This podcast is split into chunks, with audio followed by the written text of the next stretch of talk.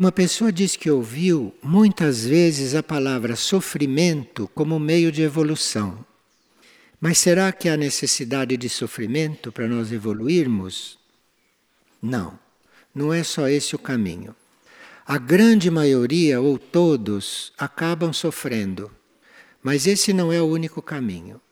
E quando se chega a sofrer, é porque não se viu ou não se quis ver as outras formas de evoluir. A vida nos apresenta muitas formas de evoluir, não é só através do sofrimento. Mas como nós vamos rejeitando todas através das nossas vidas, então chega no momento que só resta o sofrimento, porque o sofrimento purifica.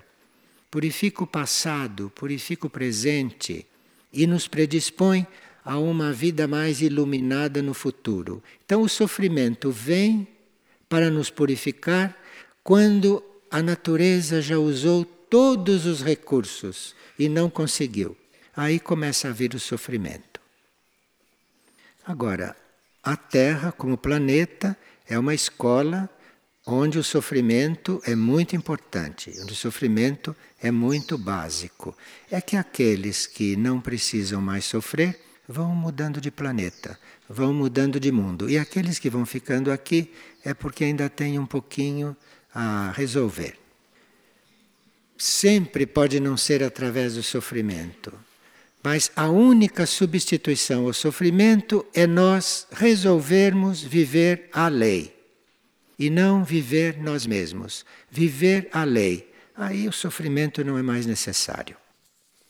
Difícil isto na Terra, muito difícil, mas pode acontecer. Uma pessoa diz: como se faz para formar grupos orantes de crianças? E naquela idade, como podem compreender? Existem seres que têm vocação, energia e conhecimento para reunir as crianças. A gente vê logo que aquele ser atrai as crianças. Então, aqueles seres que atraem as crianças, esses podem se formar, se instruir, orar, irem passando isto para as crianças. Há seres que sabem fazer isto. É preciso que eles apareçam, que eles surjam ou que nós os vejamos. Não é todo mundo não que pode lidar com crianças nesse campo da oração, mas há seres que têm esta energia.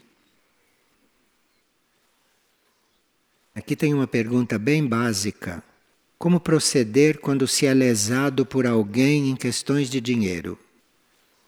Bem, quando você é lesado em questões de dinheiro, é porque você devia aquele dinheiro. Você não sabe o que aconteceu com você em vidas anteriores.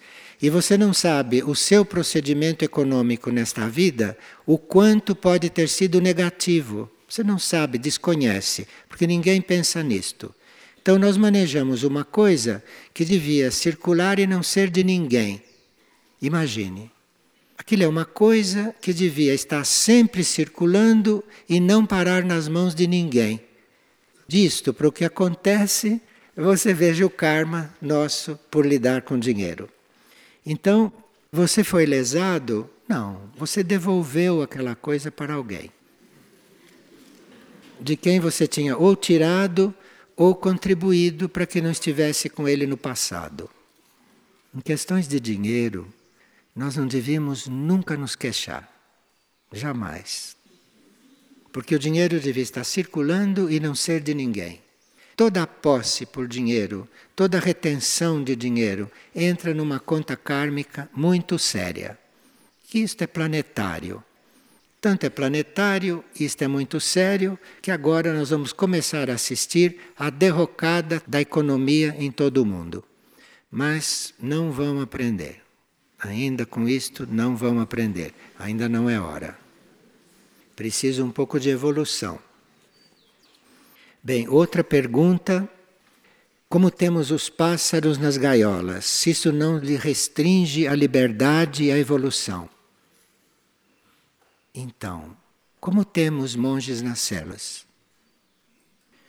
Se os monges estão nas celas, porque eles têm uma evolução suficiente para estarem nas celas, e evoluindo por um outro processo, pode existir pássaros que estão também um pouco mais adiantados e que necessitem da gaiola para evoluírem. Agora, isto depende do pássaro e depende de quem os ama. Porque é claro que um pássaro na gaiola vai precisar de amor para cumprir o seu papel ali e para fazer a sua evolução ali. Se alguém tem um pássaro na gaiola, precisa ver se o ama, que é para que ele possa desenvolver. Assim como Deus ama todos os monges que estão nas celas. Todos os monges que se trancam nas celas, que são verdadeiros monges e que sentem que ali é o lugar deles, sentem o amor de Deus. Agora, nem todo monge que está na cela é monge, então ele pode também se sentir limitado e preso e com necessidade de fazer outras coisas. Mas se ele deve estar ali, ele sente o amor de Deus e evolui. O pássaro na gaiola deve sentir o amor de quem o pôs ali. Porque todos os animais veem nos seres humanos o que nós vemos em Deus, compreende? Como você tem um pássaro na gaiola como um prisioneiro e como um objeto de adorno na sua casa, você está fazendo um mau ato. Agora, se você tem aquele pássaro ali, não como prisioneiro, mas como objeto do seu amor, como oportunidade de serviço, você vai ver que ele vai evoluir mais do que se estivesse solto. Mas é um pouco como os monges nas celas.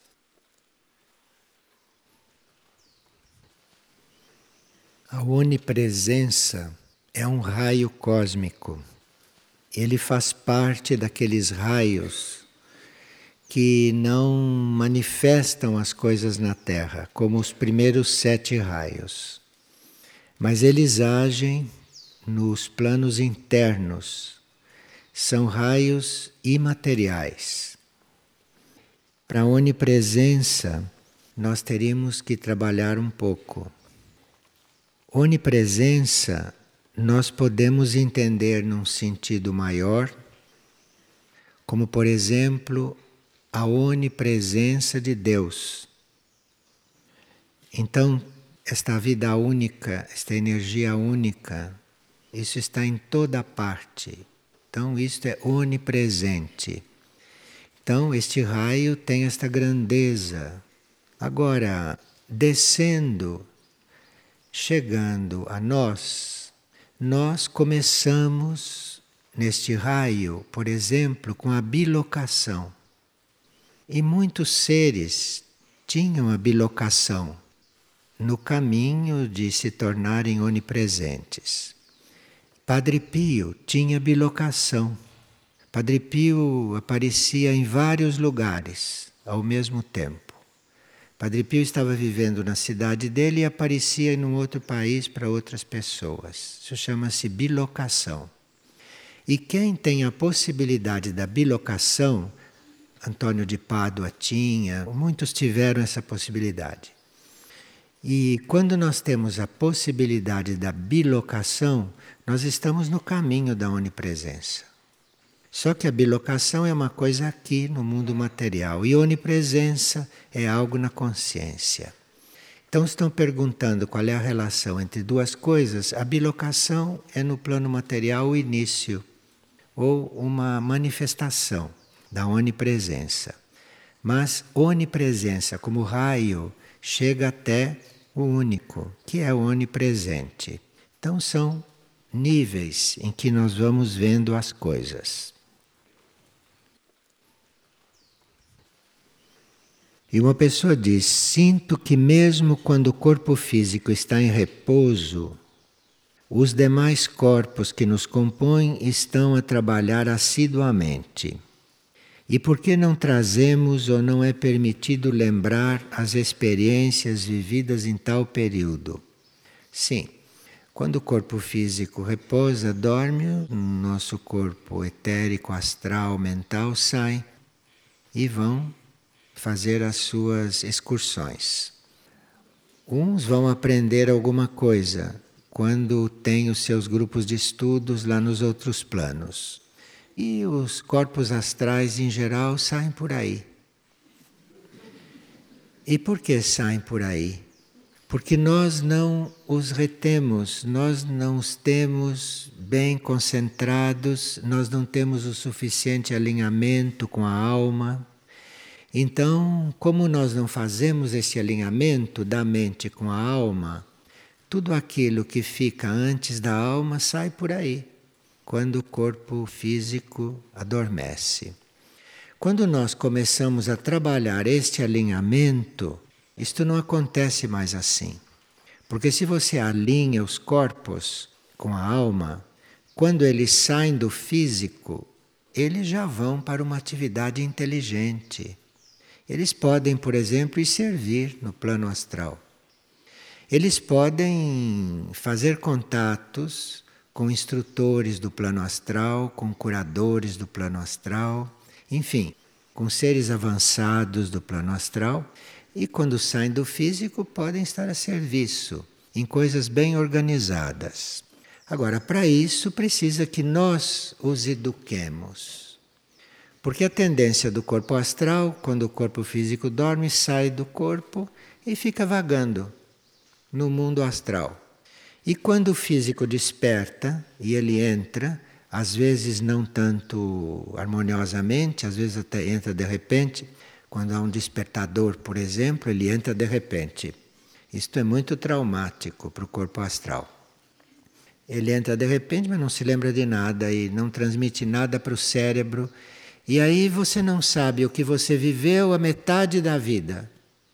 Porque nós passamos quase a metade da vida dormindo e não sabemos o que fazemos. É muito importante, essencial, que a gente providencie esse alinhamento que a gente pense na alma, que a gente pense nesses fatos internos, porque aí esses corpos vão se alinhando. Então, você tem uma tarefa aqui no plano físico, a sua alma pode usar o seu corpo físico, a sua personalidade para servir aqui. E quando este corpo físico precisa de repouso e dorme, a sua alma pode usar o seu corpo astral para trabalhar no nível astral pode usar o seu corpo mental para trabalhar no nível mental. A alma o pilotando. De forma que a alma continua trabalhando com os outros corpos, enquanto aqui o físico dorme.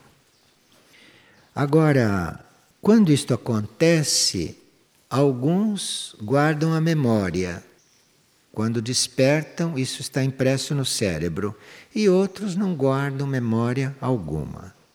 Isto depende do grau de serviço no qual os corpos do indivíduo já estão introduzidos.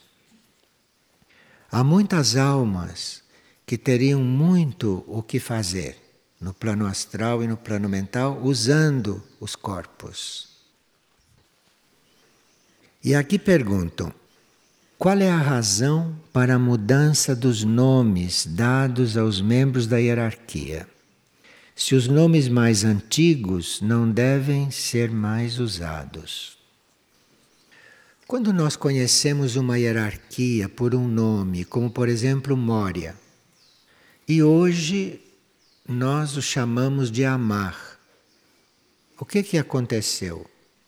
Aconteceu que ele ampliou sua tarefa, que Moria hoje não tem só aquela tarefa que teve, mas Moria hoje tem outras tarefas. Então, nestas outras tarefas, ele é amar. Então, muda o nome porque muda a tarefa. Por exemplo, nós não temos que confundir o Moria dos Estados Unidos da Carol Parrish com o Amar de Aurora. Não tenho que confundir, porque são duas obras diferentes. São dois yogas diferentes. São duas energias diferentes e é a mesma entidade. É o mesmo membro da hierarquia. Então amanhã Amar pode manifestar uma coisa completamente diferente de Aurora, e vai surgir um outro nome lá. Ele não vai fazer isto como amar, porque amar é aurora. Então muda-se de nome que é para que as tarefas fiquem mais claras e que cada um se coloque dentro da própria necessidade, com a mesma linha devocional. Porque a devoção é a mesma, não é? Para tudo isto. Agora, muitas vezes, uma hierarquia, como Michuk, usa este nome porque ela está trabalhando na sua atual fase, na sua atual energia, como Michuk. Se ela tem uma mensagem a nos ser enviada na energia, na linguagem, na aura de algum tempo atrás, ela pode se intitular Santa Teresa de Ávila. É a mesma.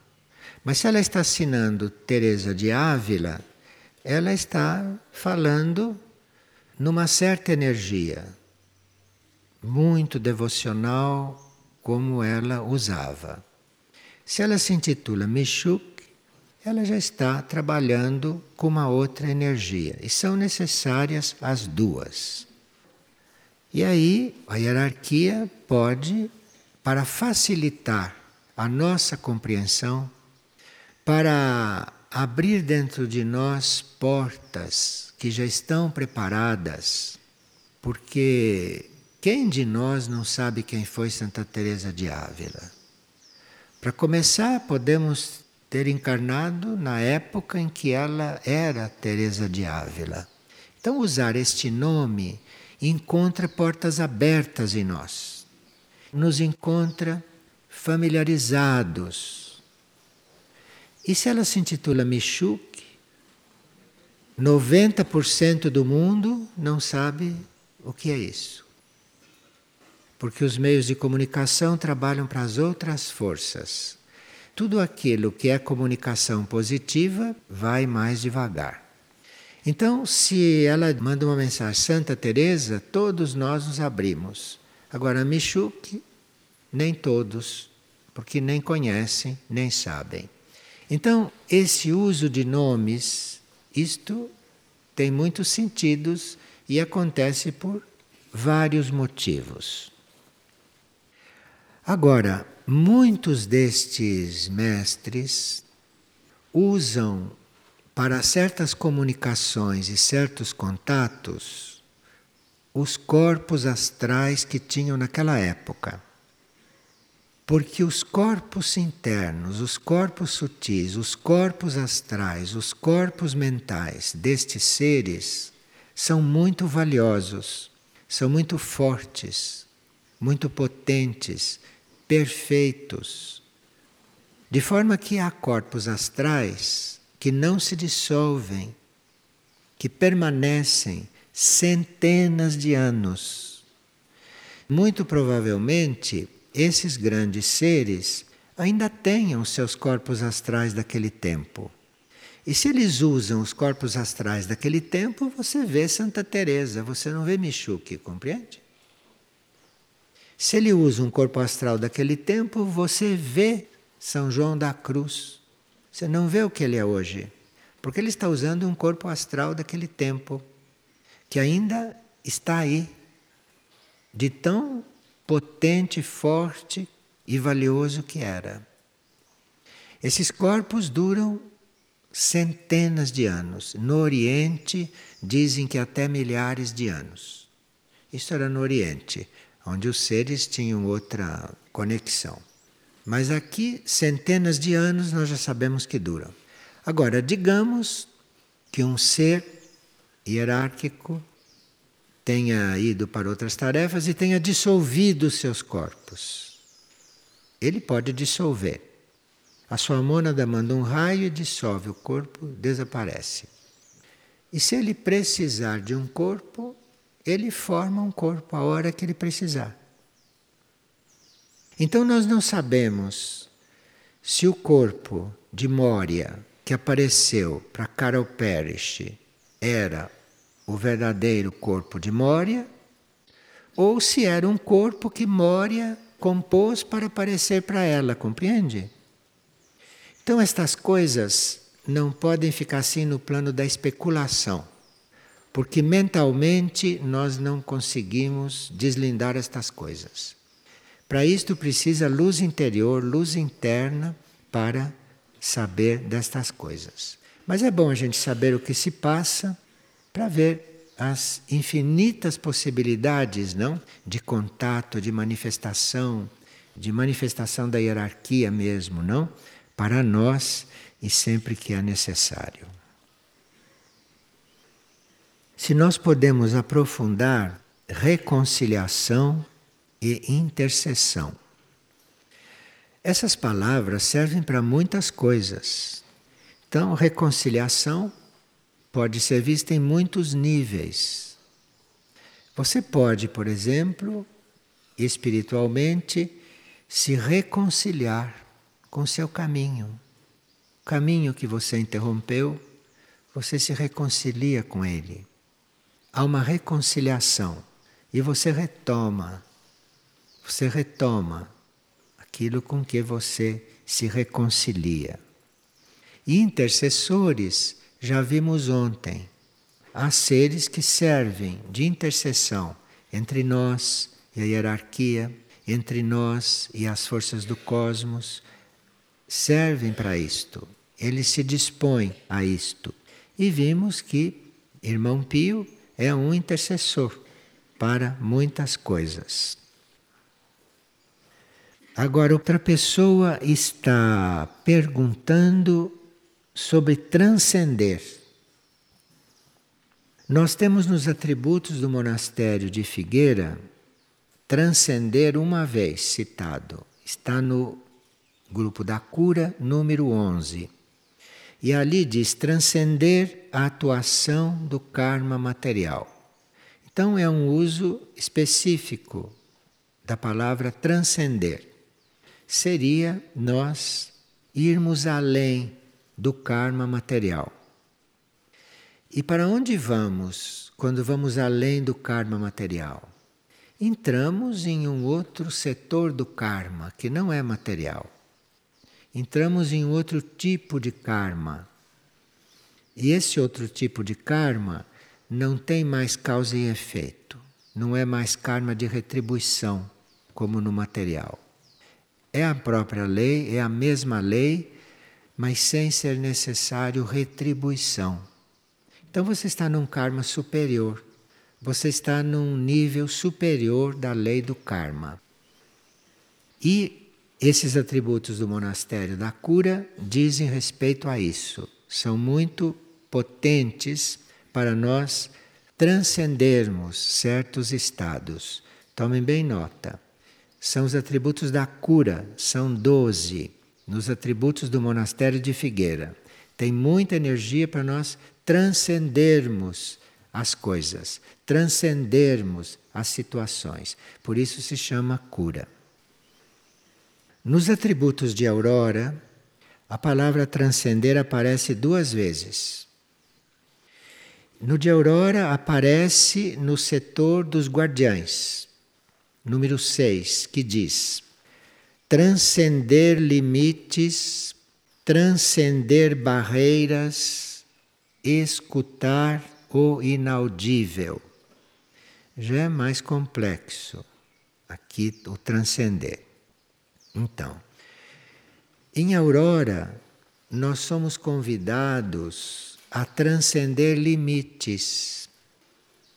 Então, se você chega em Aurora e tem limites, você vai à aurora para transcender esses limites. Estão percebendo? Que esse atributo lá. Então você tem muitos limites. Vá para lá. Que lá tem de los guardianes número 6. Você está lá para transcender limites. Está lá para romper barreiras. Então você transcendendo limites e rompendo barreiras no mesmo atributo, no mesmo trabalho, a energia de lá leva você a escutar o inaudível. Quer dizer, você começa a escutar coisas que não escutava, não no plano físico. Você começa a entender coisas que nunca entendeu. Então estamos vendo o trabalho de Aurora através dos seus atributos. Então, e em Aurora, transcender aparece de novo, não só no grupo dos guardiães, mas também no grupo dos servidores. No grupo dos servidores, o número 10 diz: transcender os atavismos que impregnam os corpos. Olha, se vocês forem Aurora, vocês vão dispostos, hein? É um centro de cura, não? Transcender os atavismos. Sabe o que é atavismo? Não é isto que a gente recebe geração em geração, geração em geração. E os nossos corpos estão impregnados dessas coisas. E lá em Aurora, isto tudo é, não digo arrancado, mas é tirado, é retirado. Senão o que você vai fazer lá, não é? Bem, então esses atributos dão uma ideia da cura em Aurora. Algumas ideias, só nesta palavra transcender.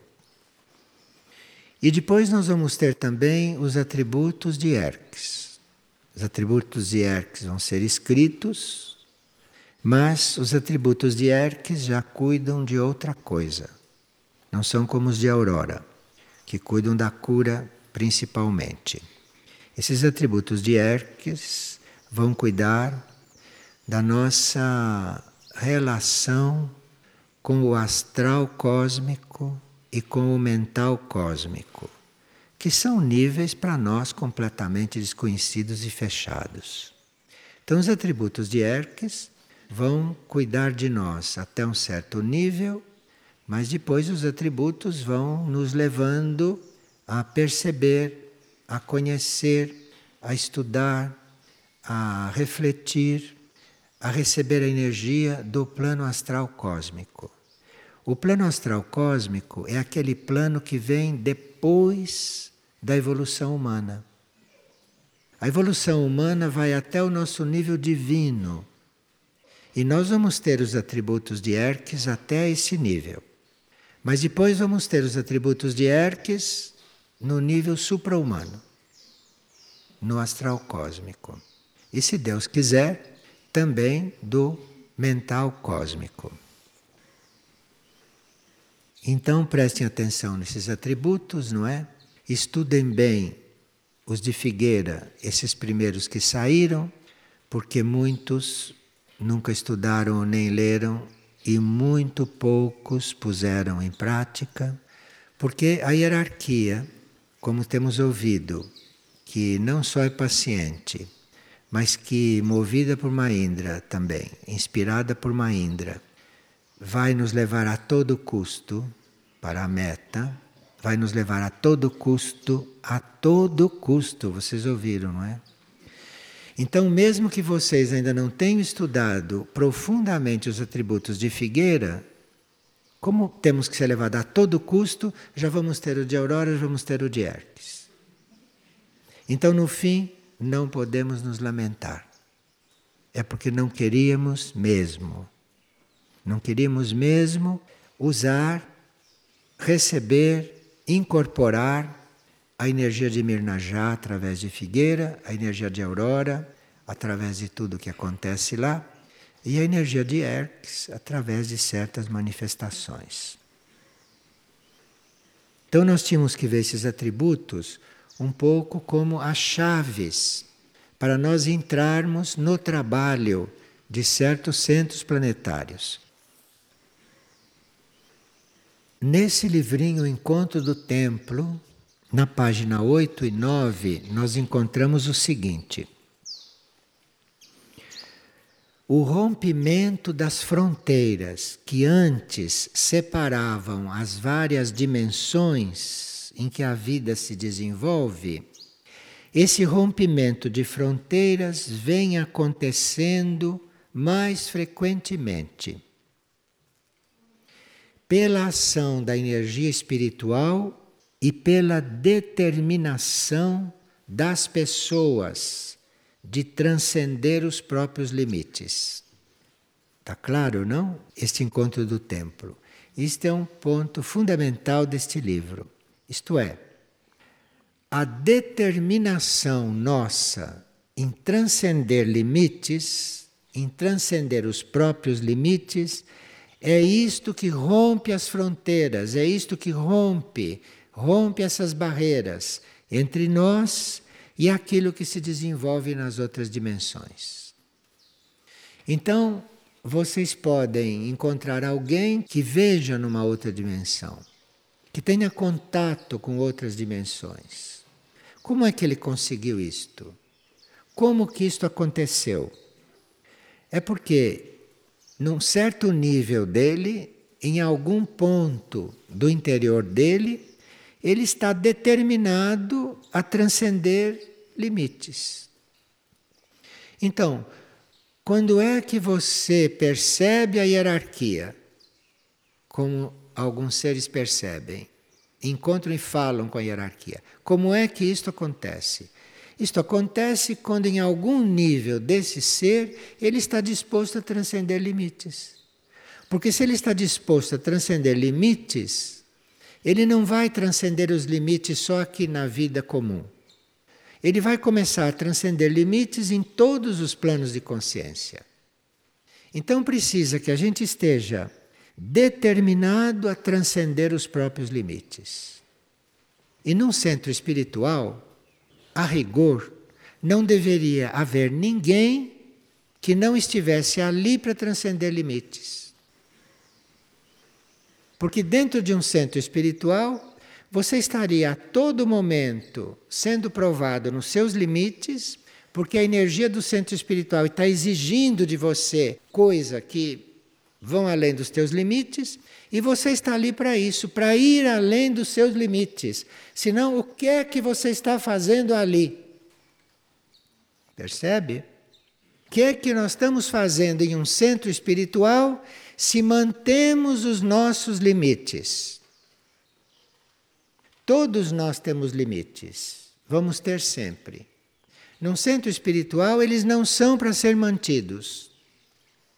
Se alguém continua com os mesmos limites no centro espiritual mais que um curto período, aquele centro espiritual está falhando em alguma. Ali está faltando alguma energia, está faltando um primeiro raio, eu não sei o que está faltando ali. Mas alguém ficar nos mesmos limites sempre em um centro espiritual, se pergunta se esse centro espiritual deve continuar aberto. Então, estando disposto a transcender os limites, você vai rompendo fronteiras. Embora a preparação para esses contatos esteja facilitada, ela não pode ser feita com pressa, nem com ansiedade. Porque gente ansiosa e gente apressada tira o ritmo das coisas, tira o ritmo do preparo, da preparação que o indivíduo precisa ter. E aí ele tem que ter calma. Com ansiedade ele não se prepara para coisa alguma. Então precisa não ter nada disto para ir se preparando. Então, embora a preparação para esses contatos esteja facilitada, ela não pode ser feita com pressa e nem com ansiedade. Senão vocês não vão chegar lá nunca, jamais. Com pressa e com ansiedade, fechado. Então tem que ter preparação, tem que ter calma, não é? Tem que ter oração, porque a oração também acalma muito. Primeiro, a consciência do infinito tem que estabelecer-se no ser. Então, para nós termos esses contatos, alguma coisa do infinito deve ter permanecido em nós. Infinito quer dizer ausência de limites, não? O infinito pode nos abençoar. O infinito pode nos mandar um raio. O infinito pode nos batizar. Então tem que haver um tanto do infinito em nós. Não é complicado isto. Não é complicado porque nos nossos níveis mais elevados nós estamos no infinito. Nós somos infinitos. Nós somos limitados porque a nossa vista é muito limitada. Mas nós somos todos infinitos. Nós somos filhos do infinito, nós somos o infinito. Isto é que precisaríamos reconhecer. Esse livro, Encontro do Templo, teria que ser profundamente estudado. E não é difícil porque ele tem pouquíssimas páginas. Então, o infinito tem de estabelecer-se no ser, que então passa a agir com base nele. Após contatar o núcleo de paz e serenidade dentro de si mesmo e deixar-se permear pela energia que dele emana, todas as partículas materiais dos corpos se adaptam a vibrações de frequência superior. E aí, se as partículas dos seus corpos se adaptam a vibrações de frequência superior, isto é simples. Você começa a contatar a hierarquia, porque eles estão numa frequência superior. E aqui diz o livrinho: o reino de Mirnajá abre-se para proporcionar essas experiências, mas aos que buscam a harmonia. Então, em Mirnajá, a chave para você se abrir para essas experiências é a harmonia. Então, cuidem de ser harmoniosos. Se façam harmoniosos. Cuidem de ser harmoniosos.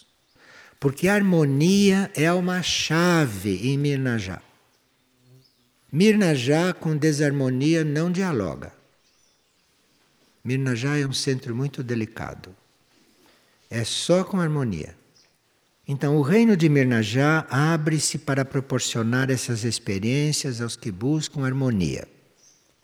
Revela-se também para que a consciência da nossa íntima comunhão com a existência transcendente, imortal, seja perene e não intermitente.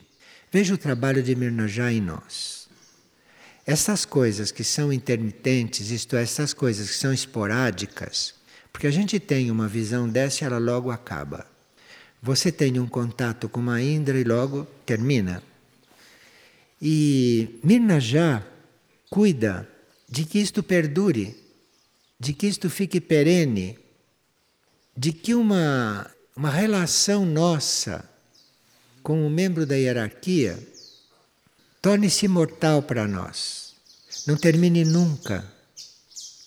Enfim, Mirna já trabalha num outro tempo, trabalha num tempo real. Nós conhecemos nesse tempo planetário e sabemos que existe um tempo real. Mirna já nos trabalha no tempo real. Mirna já nos ajuda, nos impulsiona nos energiza para nós irmos conhecendo o tempo real. Porque além desse tempo real, deve existir outro tempo, que Mirna já deve conhecer também, mas as chaves não estão disponíveis. Está disponível o tempo real. Diz o livrinho, que é a síntese de Mirna já. Somos, na realidade, parte dos mundos internos. Os mundos internos não estão estranhos a nós. Nós somos parte deles. Mas nós temos que nos reconciliar com isto. Nós temos que deixar de estar separados dos mundos internos. Tem que haver em nós uma reconciliação, que não é com eles, porque eles nunca nos expulsaram. É alguma reconciliação dentro de nós, entre os nossos níveis, que é para nós sentirmos que somos dos mundos internos e que temos que perceber e estar nos mundos internos. E devemos nos predispor ao desabrochar das suas energias, mas em nosso coração. Porque nós não podemos entrar nos mundos internos mentalmente, nem podemos entrar nos mundos internos emocionalmente. Mirna já nos dá a chave pelo coração.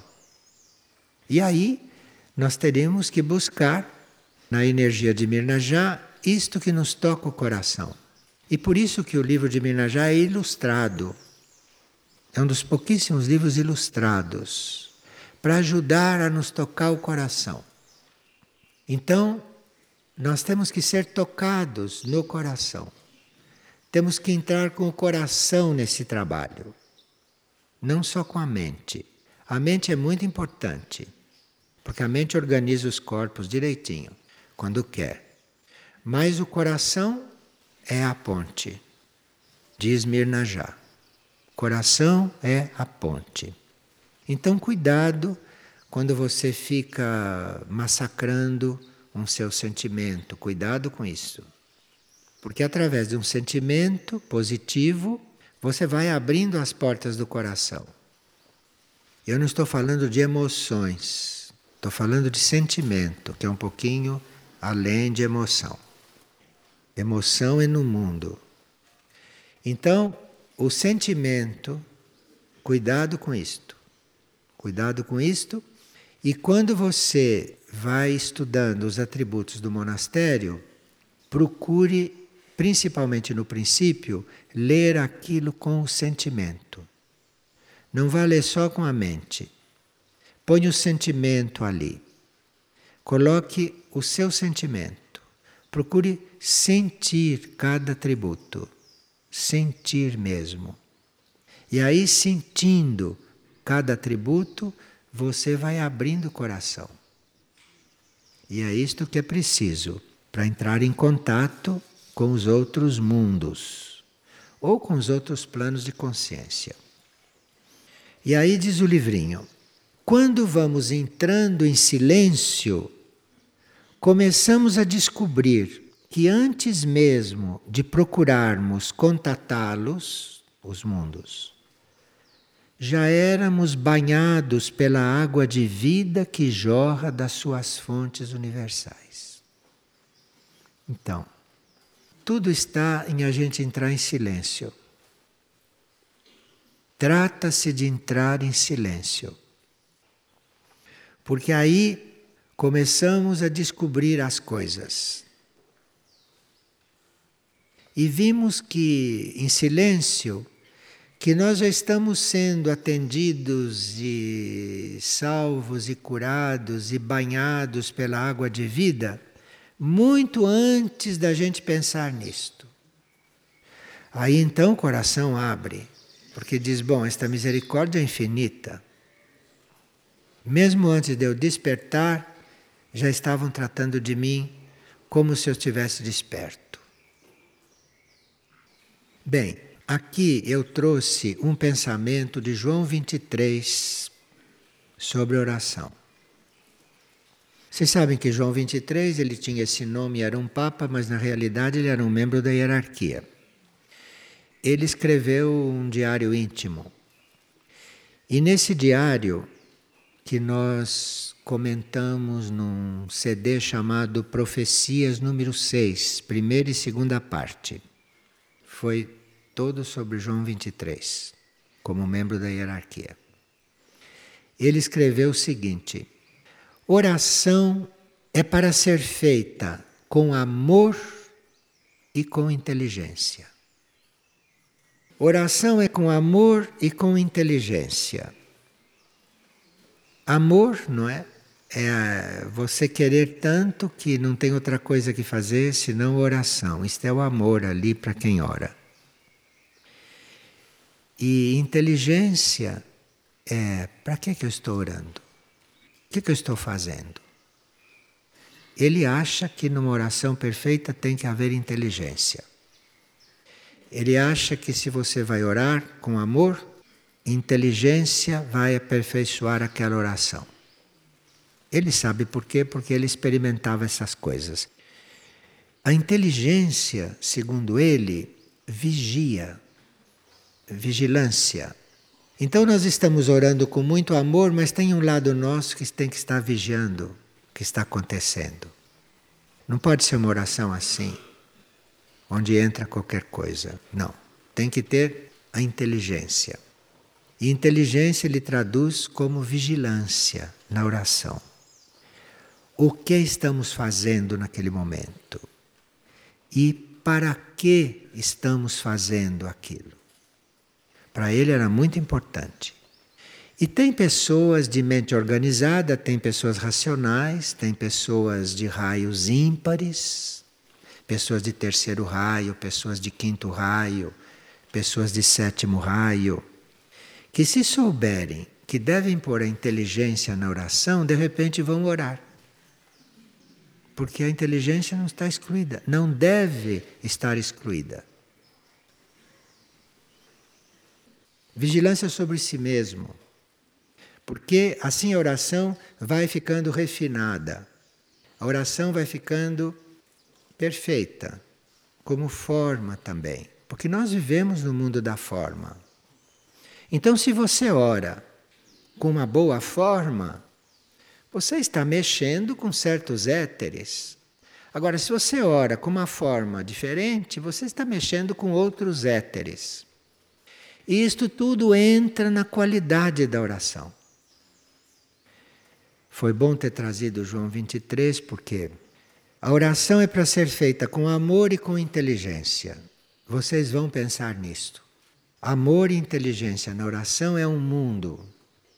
Então, vão pensar nisto e vão orar com amor e com inteligência. Por que, que vocês vão fazer isto e para que estão fazendo? Porque aí o raio da inteligência, que é o Espírito Santo, hein? Ele quando fala de inteligência, a alma dele está querendo falar de Espírito Santo. Porque aí o Espírito Santo desce. Aquele terceiro raio desce. E aí a oração não fica só na emoção. Desce o terceiro raio. E muda tudo. Fica inteligente.